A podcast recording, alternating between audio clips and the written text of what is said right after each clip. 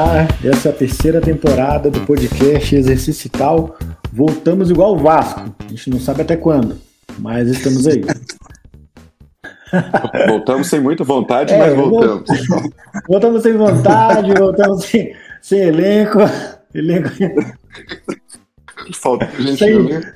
sem muita força. Sem investidor, sem patrocínio. É o Vasco. A gente tá mas, aí na Mas série... voltou na frente do esporte. Voltamos o esporte está faltando, né? Só, só deixar claro isso aqui. O esporte está faltando. Só porque o Zé arregou de novo, já tem que chegar alfinetando o cara, velho. Tá nem aqui pra se defender, velho.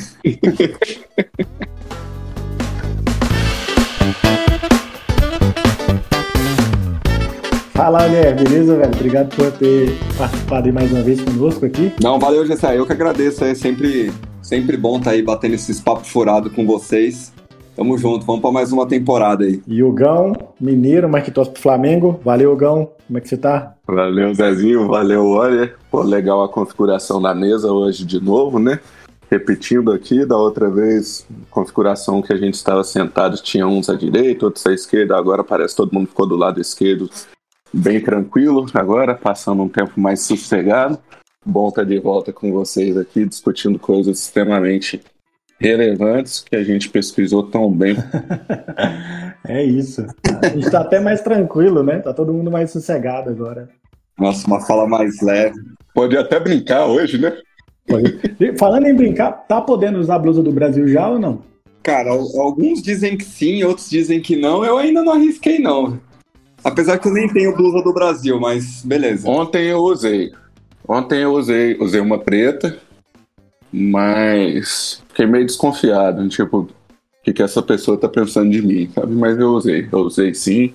Tô na coragem. Vamos falar de Copa agora. Mas a preta ainda pelo menos dá um dá uma camuflada. Né? O problema é a amarelinha. É, dá neutralidade, né? A preta dá uma neutralidade.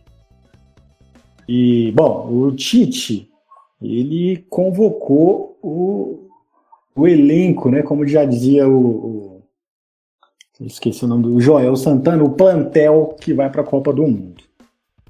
A pergunta é: o que, que o Daniel Alves está fazendo ali, Hugão? Bom, Daniel Alves, uh, vocês sabem, né? Eu acompanho muito esportes, acompanho bastante o futebol mexicano. Brincadeira. Ninguém acompanha o futebol mexicano.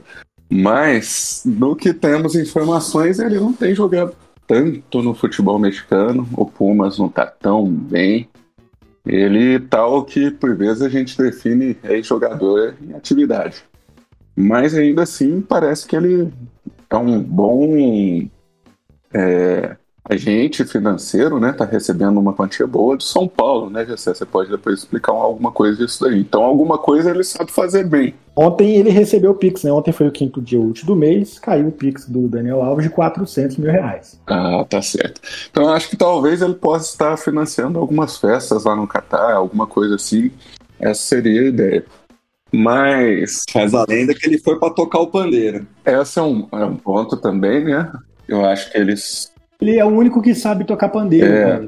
Assim, parece que o Rodinei também saberia, né? Mas aí a gente não, não tem muita certeza.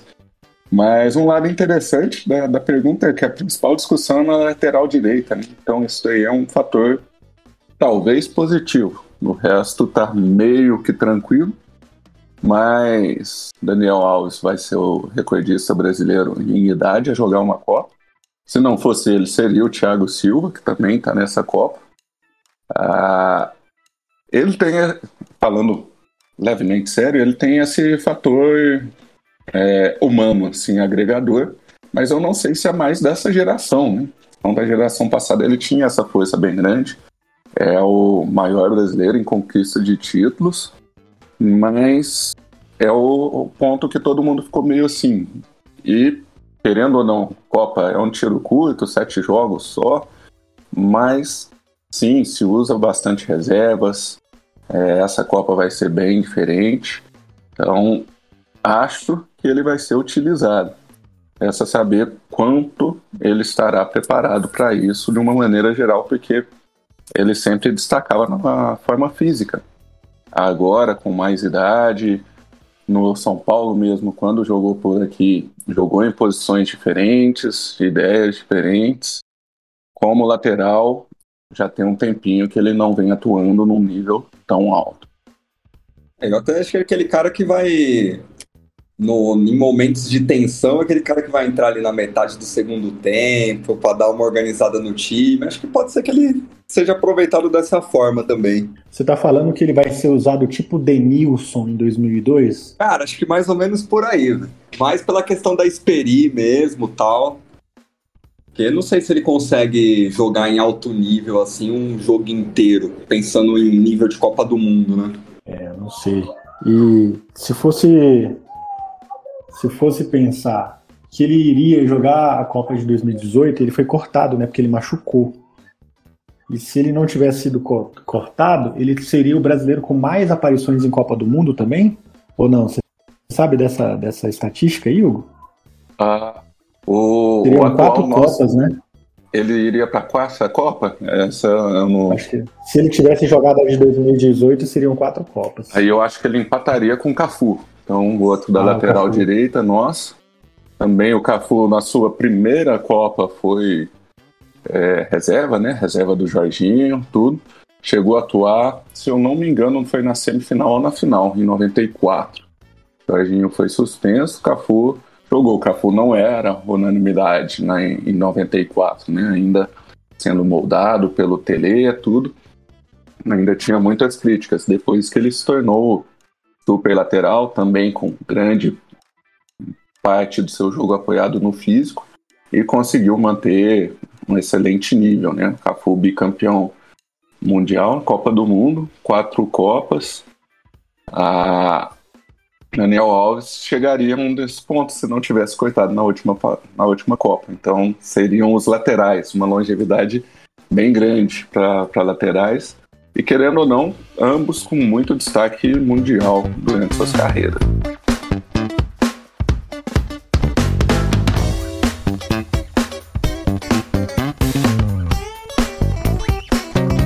E olha, e aquela notícia que você me contou, hein, que o FIFA 23 projetou a Argentina como campeã da Copa do Mundo em cima do Brasil? Cara, é.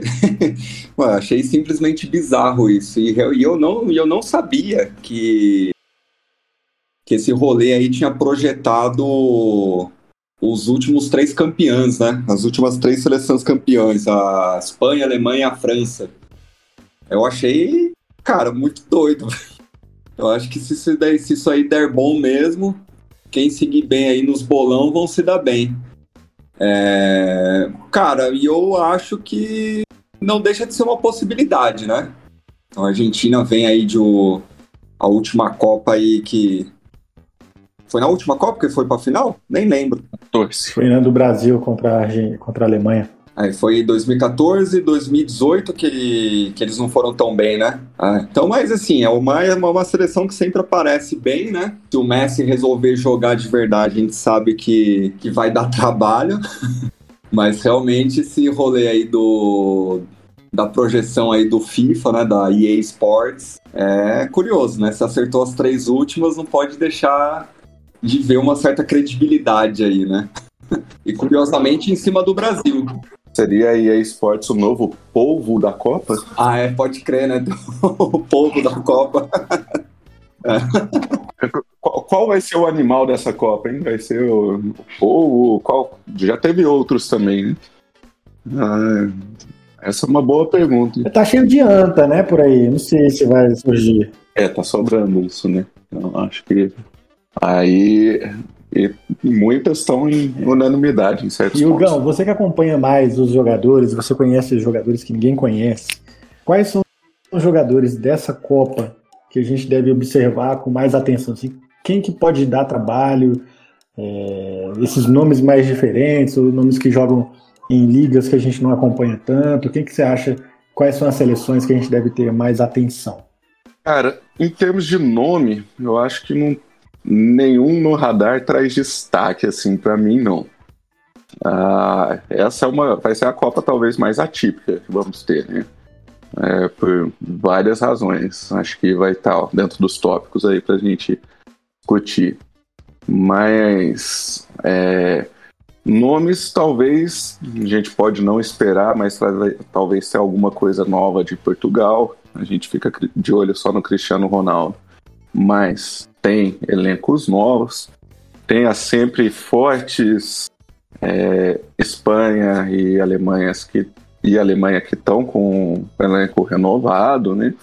Então tem essas possibilidades aí de trazer certas surpresas, mas nome forte, forte, desconhecido, ah, eu não prevejo nenhum.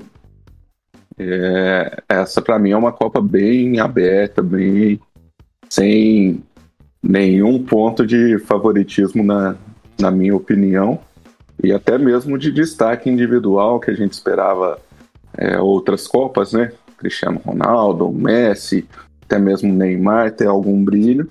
Nessa não temos ninguém tão forte é, já de cara. Então pode, pode ter muitas surpresas, podemos ter nomes realmente totalmente fora do radar. E tem alguma seleção que vai ser mais a azarando do, do campeonato aí, dessa disputa ou não? Cara, olhando grupo por grupo, é, é difícil a gente ver assim a quem seria, né? Então, ah, no grupo A é um grupo meio aberto. Né? Possivelmente Holanda passa, mas a gente fica na dúvida entre Senegal, Equador. Qatar, não sei se vai ter essa força para passar mesmo jogando em casa. Então, nada de muito novo. No grupo B, Inglaterra, a País de Gales e o grande embate que a gente vai ter novamente nessa Copa Irã e Estados Unidos.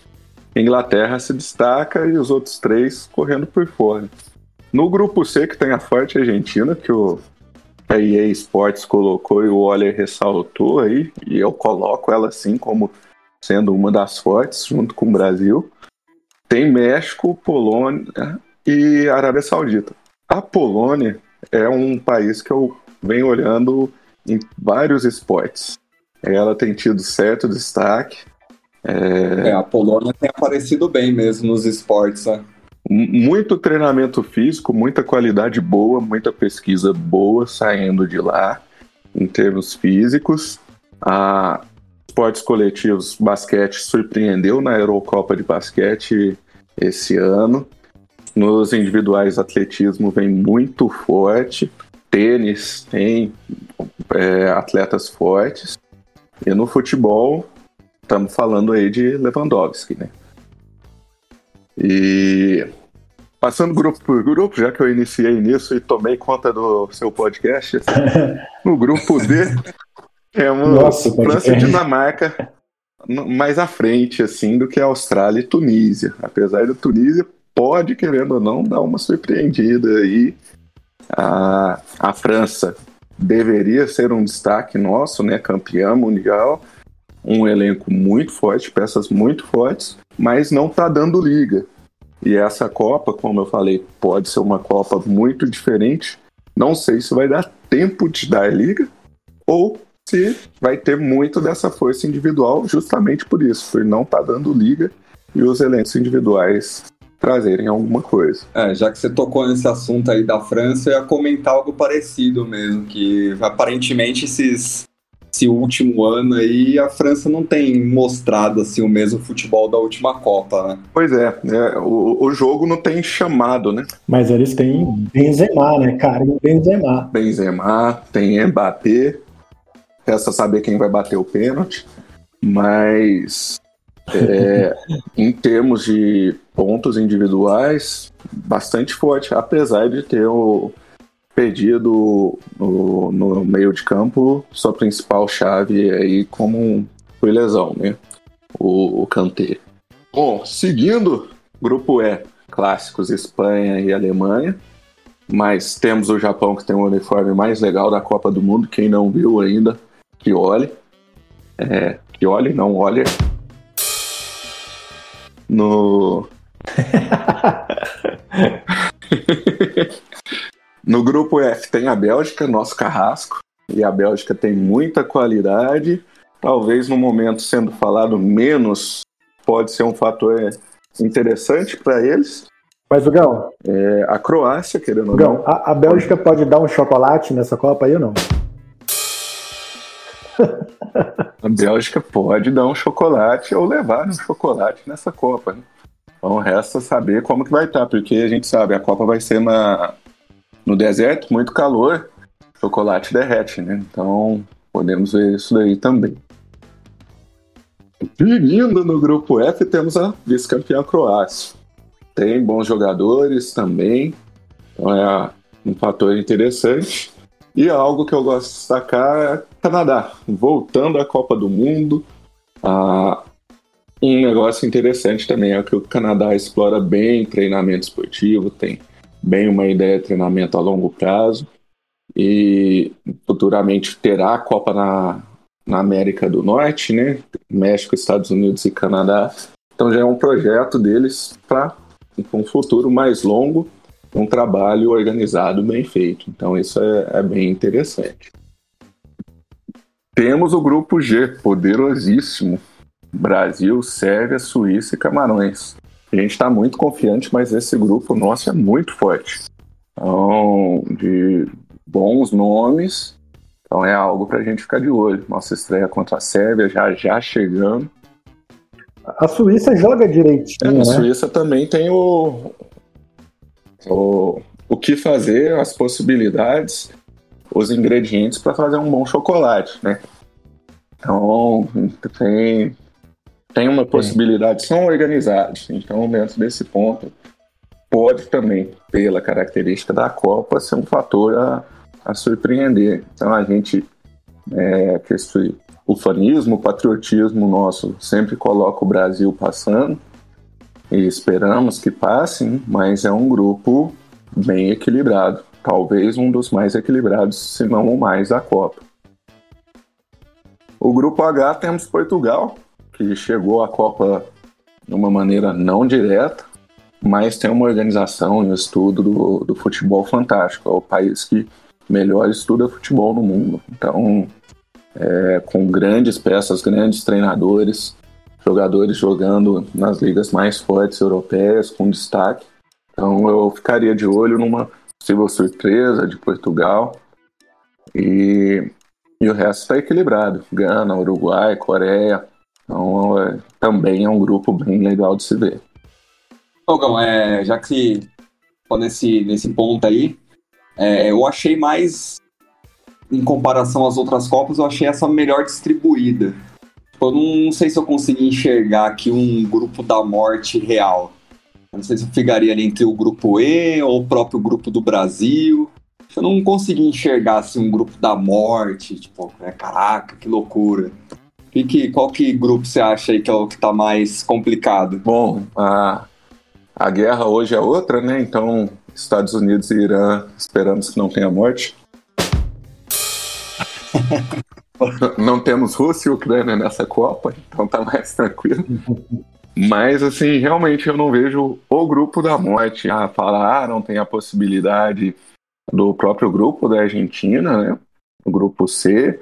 Então a gente vê alguns grupos com três equipes fortes, mas assim, eu acho de equilíbrio os grupos G, o grupo H, o, o C e o D são bem equilibrados em termos de, de equipes. Eu acho que que todo jogo, como de toda a Copa, vai ser visto. É, eu também não tô vendo nenhum grupo da morte, assim, não. Nem nada que vai meio. Nossa, nossa, uma delas vai ficar de fora, né? não, não, tem muita, assim, é, três grandes seleções que possam né, ficar de fora aí do, da fase inicial. É, talvez, assim, de tradicionalmente falando, talvez o grupo E, né? Que tem Espanha, Alemanha e Japão. Mas. Não sei. Não... Mas a gente não vê o Japão passando, né? É. O Japão não, não tem aquela tradição de jogar uma quarta de final, você não vê um Japão numa semifinal de Copa do Mundo. Você já vê uma Alemanha e uma Espanha. Pode ser que, na minha, assim, num palpite, né, num palpitômetro aqui, uma, uma grande seleção não vai passar. Então, por exemplo. Ah, sempre é, tem a possibilidade. Uma né? Espanha da vida, é, uma Croácia. Eu não vejo assim, não tenho visto a Croácia como uma potência nessa Copa, não. É, no Como próprio grupo o, o também, né? Da Bélgica.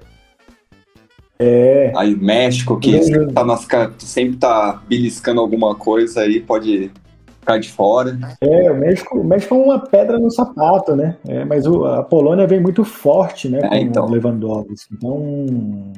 Mas é, é, é, mesmo vindo muito forte com Lewandowski, Portugal com Cristiano Ronaldo, a Polônia não tem tanto punch assim, né, para manter um. Mas. O Lewandowski gente... mais 10, né? É o Lewandowski mais 10, né? É, não acho que a França vai ter dificuldade ali contra a Austrália, né? Então são times muito fracos, né? Austrália, Arábia Saudita, Irã, Catar, Costa Rica, Marrocos, são, são times que não, não trazem nenhuma dificuldade, não. Acho que o time mais equilibrado talvez seja realmente o grupo H. Tem, a, tem a possibilidade dos quatro passarem, ah. né? Assim, do, dos, então, assim, não, eu não vejo. Talvez o que possa mais dar dificuldade ele é o grupo H mesmo. Para mim é isso. Agora é torcer para pro. Grupo H vai ser o grupo que vai fuder com o bolão da galera. Vai, isso aí vai, isso vai dar, vai dar, vai dar trabalho. Agora, se a gente levar em consideração essa previsão aí do EA Sports, né? A Argentina ganhar uma Copa em cima do Brasil não me parece muito legal, não. Ah, não, com certeza não. Cara, mas acho interessante fazer essa. Apesar do. Das, dessas previsões aí da EA ter acertado as três últimas, eu acho massa que talvez é, deem outros olhos, né, para seleções jogarem, né? Não, não vai aqui, não, não vai passar nem fudendo. Vamos, vamos derrubar vocês e quebrar a previsão, aí já deixar tudo aberto de novo. Agora você imagina, é, agora você imagina se a Argentina, tudo bem que isso é, talvez seja meio improvável, mas imagina que ela não passa para as oitavas, passa em México e Polônia. Seria muito engraçado, velho. Não. não, você imagina se o Brasil não passa. Tem essa possibilidade também. O que vai ser muito triste. Mas o Brasil tomar um coco do Camarões, o Brasil tomar um coco da Suíça, já pensou? Não, eu nem ficaria triste pela seleção, mas seria muito triste ter pelo menos três churrascos a menos aí para fazer, né, velho? É, é, e, e, o que na verdade a gente não conta é o jogo, né? A gente conta o número de churrascos né, que vão ser feitos. O importante é a comemoração. Na, nessa possibilidade. E, o, o Gão, você achou que o, o Gabigol foi injustiçado em não ter sido convocado? É, bom, que é opinião pessoal ou opinião formal? Eu quero. Pode, você pode usar as duas em uma só. É. Bom, uh, o Gabriel Barbosa, o vulgo Gabi Pé de Gol, ele Teve um ano bom, né? Tá um ano bom, um ano que ele meio que mudou de função. O Flamengo mudou um esquema que tático que o mundo inteiro voltou a jogar e por causa da Espanha é, do tic-tac, todo mundo acha que é o único esquema a se jogar, o 4-3-3. O Flamengo esse ano mudou, voltou para um 4-4-2. Gabriel jogou bem, jogou é, mudando uma função, não sendo o principal homem de referência, ajudando o Pedro, talvez ajudou o Pedro a ir à Copa, com certeza ajudou o Pedro a ir à Copa, mas ele tem ainda muita resistência, né? É, mesmo torcedores, Flamengo, tudo, a quantidade de gols que ele por vezes perde, mas ele também foi decisivo em vários campeonatos, vídeo a Libertadores há pouco tempo, e mais uma vez ele fez o gol na final. A Copa do Brasil jogou bem, fez os gols de pênalti. Ele tem algo muito positivo, que é essa característica achar que é o melhor do mundo. Né? Então, isso daí é algo muito bom, você não duvidar de você mesmo. E ele não tem dúvida que ele é o melhor jogador do mundo. Então, isso é algo positivo. Mas, dentro de uma característica geral, eu não vejo uma injustiça. É difícil a gente meio que até definir o que seria justo ou não justo dentro disso daí, mas dentro de convocações, é, continuidade, não era algo esperado que ele estaria dentro da lista final do, do Tite. E eu acho que o Tite ligou para ele e falou: não fica Tite, não. E assim encerrou a convocação. eu não esperava por isso.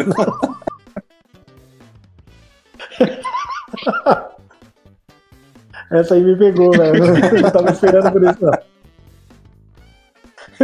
Eu não, eu não tava preparado pra essa. Cara. Então é isso, né, galera? Valeu. Valeu, falou.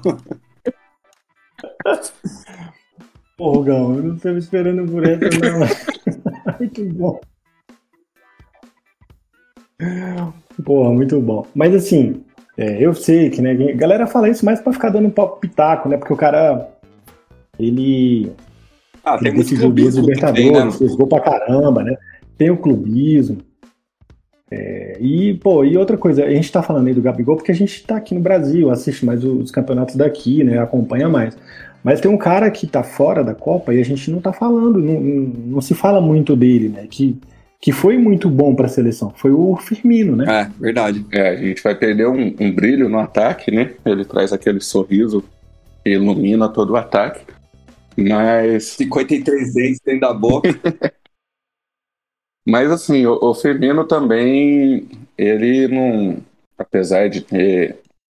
Tá melhorando nos últimos jogos, ainda não, não tá com o grande destaque que tinha no Liverpool. O Liverpool também não tá tão forte esse ano. Ele tá vindo do banco, tudo, tem esses pontos a considerar também. Né? Lógico, esse analista é maior, 26 jogadores em vez de 23. É, mas essa talvez seja a maior surpresa dos que não estão na lista, né? Então, para mim seria essa daí. Mas ao mesmo tempo é meio difícil você falar quem iria retirar para colocar o Firmino. A gente discutiu a ida do, do Daniel Alves, né? Ele poderia tirar o Daniel Alves e colocar mais um atacante. A é, imprensa internacional ficou abismada com o número de atacantes que tinha na, na lista do Brasil. O, sem o Daniel Alves, a gente ficaria só com o lateral direito, tá certo que o Militão pode fazer essa função, mas é difícil a gente falar quem retiraria, quem colocaria.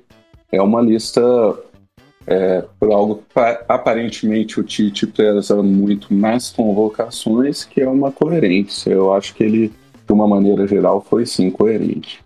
É, agora alguém, um que eu entre aspas, assim, me surpreendeu foi o próprio Gabriel Jesus, né? Ele só que chegou no Arsenal jogando pra caramba e acho que talvez galera é, tenha sentido um pouquinho aí o, os fãs do, do Gabigol por, por não ter levado o Gabigol e levado o Gabriel Jesus, né? Eu acho que. Sei lá, é, eu acho que o Gabigol talvez seja mais decisivo que o Gabriel Jesus, mas não sei se tecnicamente, assim, questão de versatilidade, o Gabigol seja melhor que o Gabriel Jesus. Mas, é, tipo, seria aqui o, uma discussão de quem seria um, talvez um reserva de luxo ali, né? Uma pessoa mais, mais fácil de ser acionada ali no momento de, de tensão ali no final de jogo, coisas do tipo. É, o Gabriel Jesus é, é interessante que essa mudança para o Arsenal, né? Saiu do esquema do Guardiola e agora deixou ele com um certo destaque no, no Arsenal, então voltou para um esquema que favorece ele e ele voltou jogando bem, é, tanto fazendo gols inicialmente, quanto participando de muitas jogadas de gols. Então, é, para o momento, é um bom ano para o Gabriel Jesus, né? Então vamos ver se ele se recupera aí das, da Copa anterior, de como foi. E eu, eu tenho uma expectativa boa para ele nessa Copa, sim. É, até porque a última Copa ele passou zerado com a 9, né? Pois é, a gente é mal acostumado com a 9, né? Principalmente a nossa geração, que a gente não pegou tanto, mas escutou falar bastante careca. E depois veio Romário, Ronaldo. E finalizando com o Adriano, que acho que eu jogo a culpa da zica no Adriano, hein? Acho que ele pois é. finalizou seu ciclo tão bem, e aí teve uma quebra de ciclos e a gente ainda tá precisando de um 9, que a gente sabe que é o 9 da seleção, sem dúvida nenhuma. Ô, Gessé, quem que vocês acham que vai ser o, o, os nomes do Brasil na Copa? A minha, o meu palpite é que essa vai ser a Copa do Richardson, Pombo e Vinícius Júnior. É, eu acho que em nomes de, de que quem eu gosto, eu, eu iria nessa ideia do olha. Infelizmente eu não tenho tanta a assertividade que vai ser o nome Richardson. Eu iria um pouquinho mais na segurança, esperando que o Neymar finalmente uh, faça algo no campo que a gente espere dele. E eu acho sim que o Vinícius Júnior, essa vai vir uma Copa para a gente é, olhar para ele realmente ter aquele cara que das crianças, todo mundo colocar a camiseta do Vinícius Júnior e jogar bola na rua e se auto-intitular Vinícius Júnior, acho que isso vai ser a, a Copa dele. Espero, torço para que seja é, isso. Eu acho que o Vinícius Júnior nem vai acabar jogando. A não ser que ele peça passagem mesmo em algum momento, aconteça alguma coisa, mas eu acho que o Tite não tem esse esse esse culhão para colocar Vinícius Júnior já de cara, não. Então eu acho que o nome do Brasil, tá? Pensando em Brasil, eu vou de Pombo e vou de Marquinhos. O Marquinhos está carregando a seleção brasileira já há um tempo e ninguém, ninguém tá vendo isso daí.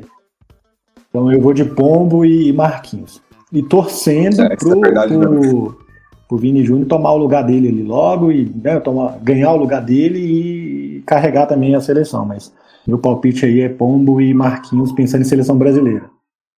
Para a gente finalizar esse nosso, nosso retorno ao podcast, nossa, nossa terceira temporada, eu queria que vocês deixassem o palpite de vocês para quem, quem pode ser os principais finalistas. É, qual é a sua final, Gão? Quem que você acha que vai para a final? Cara, eu torço muito para um Brasil e Argentina. Ia ser sensacional uma final dessa. A gente tirar a Europa de vez no, do mapa, falar que aqui a gente, mesmo nas nossas bagunças políticas de ambos os países, mesmo nos nossos sofrimentos, tem Brasil e Argentina. E querendo ou não, política está muito ligada com Copa, né? A Argentina mesmo, quando ganhou uma das suas Copas com algum rolo por baixo dos panos e num momento político muito difícil para eles. No momento atual, eles estão num momento econômico difícil também, então pode ser uma alegria eles chegarem à final da Copa do Mundo. A gente aqui no Brasil, voltando a 2002, que numa parte política, naquela esperança que tínhamos em 2002 um país melhor, em 2002 ganhamos a Copa. Então, que, que isso se repita seria extremamente gratificante para nós, para mim. Mas é, essa é a minha torcida. E e são poucos jogos, né? Sete jogos. Um dos pontos a destacar dessa Copa é que não vai ter tempo de preparação, diferente de outras Copas do mundo, por mais que a era final da, do campeonato europeu, meio do brasileiro, meio sul-americano. Mas as equipes, as seleções se reuniam, se treinavam, tinham aspectos físicos e táticos que tinham tempo a ser treinado. Agora a gente está aqui ah, ao gravar pouco mais de 11 dias a Copa exatamente, né? ah, as seleções ainda nem se juntaram para treinar, para ver aspectos físicos, para ver como está. Nessa Copa é uma Copa no deserto, então tem a variação de temperatura, controle de umidade que tem nos estádios, controle de temperatura nos estádios, mas é diferente. Um fator positivo é uma Copa extremamente pequena, então pouco tempo de viagem, vai ter um bom tempo de recuperação. Então acho que fatores extra-campo em todas as Copas jogam, mas eu acho que nessa vai jogar ainda mais. Então vai ser uma Copa bem única em vários aspectos, mas minha torcida é para essa final sul-americana e lógico a torcida aqui de Brasil. Opa, cara, acho que nesse contexto aí eu vou concordar com o Gão uma final sul-americana sul-americana seria sensacional. é, até mesmo pelo por todo esse contexto político aí que os dois países estão vivendo, seria espetacular e quebrar essa hegemonia europeia. Né? Mas uma segunda final que eu gostaria de ver seria Brasil e Holanda. Vocês vão me zoar, lógico. Mas eu sei porque eu, eu gosto muito da seleção holandesa. Eu acho que é uma seleção que sempre veio muito bem, muito forte, mas nunca conseguiu aí um, uma posição de destaque né, dentro, do, dentro das Copas do Mundo. É, eu acho que dentro desse. Só outra questão que o Hugo colocou também, do variação de temperatura tal, acho que essa Copa vai ser uma Copa interessante porque vai, acredito que vai ser uma Copa bem controlada, né? Que é os estádios extremamente tecnológicos, né? Fechado, ar-condicionado, não sei o que, não sei o que. Então acho que os jogos vão ser muito semelhantes em todos os jogos. Então acredito que todos os países vão jogar aí em plena igualdade, sem sofrer com variações climáticas e coisas do tipo. Então acho que isso vai ser um, uma coisa interessante de se ver também e que provavelmente vai reverberar ali nos jogos finais, onde provavelmente as equipes vão estar mais preservadas, né? Então acho que realmente vai ser uma Copa bem diferente, bem atípica. Acho que vai ser uma coisa bem. Talvez a gente possa ter bastante surpresas pensando nesse contexto. Mas com relação aí às finais, acho que Brasil e Argentina seria uma final espetacular mas talvez uma final Brasil e Holanda também seria uma final bem interessante. É, eu concordo com vocês, acho que um Brasil e Argentina seria sensacional para o mundo do futebol, né? Que é o, maior clássico do, do futebol internacional, é um Brasil e Argentina. Isso no final de Copa do Mundo seria fantástico, mas eu acho, o meu palpite, que vai dar um Brasil e França. Eu acho que a Argentina, se pegar a França, né, numa, numa semi, a Argentina vai tremer. Eu vou de, vou de Brasil e França aí na final. T3. Vamos ver, vamos ver os palpites aí, quem que vai. A gente tá muito confiante no Brasil, né? Todo mundo botou o Brasil na final, vamos ver. Cara, curiosamente eu tô, eu tô bem confiante aí com essa seleção aí. Acho que, acho que vai dar bom. Eu não tô muito confiante, não, mas eu tô muito esperançoso. Acho que esse ano é um, um ano de mudanças, de esperança. Eu acho que é isso. É, acho que esperançoso é uma palavra mais é, eu, é, eu acho que é esse sentimento da esperança que acabou retornando, né? É, não só no torcedor brasileiro, que estava com aquela, aquele desânimo com a seleção, com o futebol e tudo, mas no, no, todo no contexto, né? A gente via o pessoal já mais triste, não sei se pandemia, é, governo, né? A situação política, econômica, acho que isso tudo impactou a, a percepção das pessoas. Então, essa esperança que retoma aí o coração do, do torcedor é, é, o que é mais interessante, né? A gente tem a esperança, a gente espera, né, que o Brasil possa chegar a uma final e ser campeão e todo mundo ali poder comemorar. Então vamos, vamos terminar isso com essa com essa expectativa, né? É, eu acho que essa, essa seleção também está bem equilibrada, assim, em questão de experiência e molecada. Fora que também foi campeã da, nas última, na última Olimpíada, acho que isso também vem um peso interessante aí para dar um, uma injeção de ânimo aí na galera. É, moleque, o time é muito forte, né? Vamos torcer para que, que eles consigam encaixar. Acho que é isso. Vamos nessa.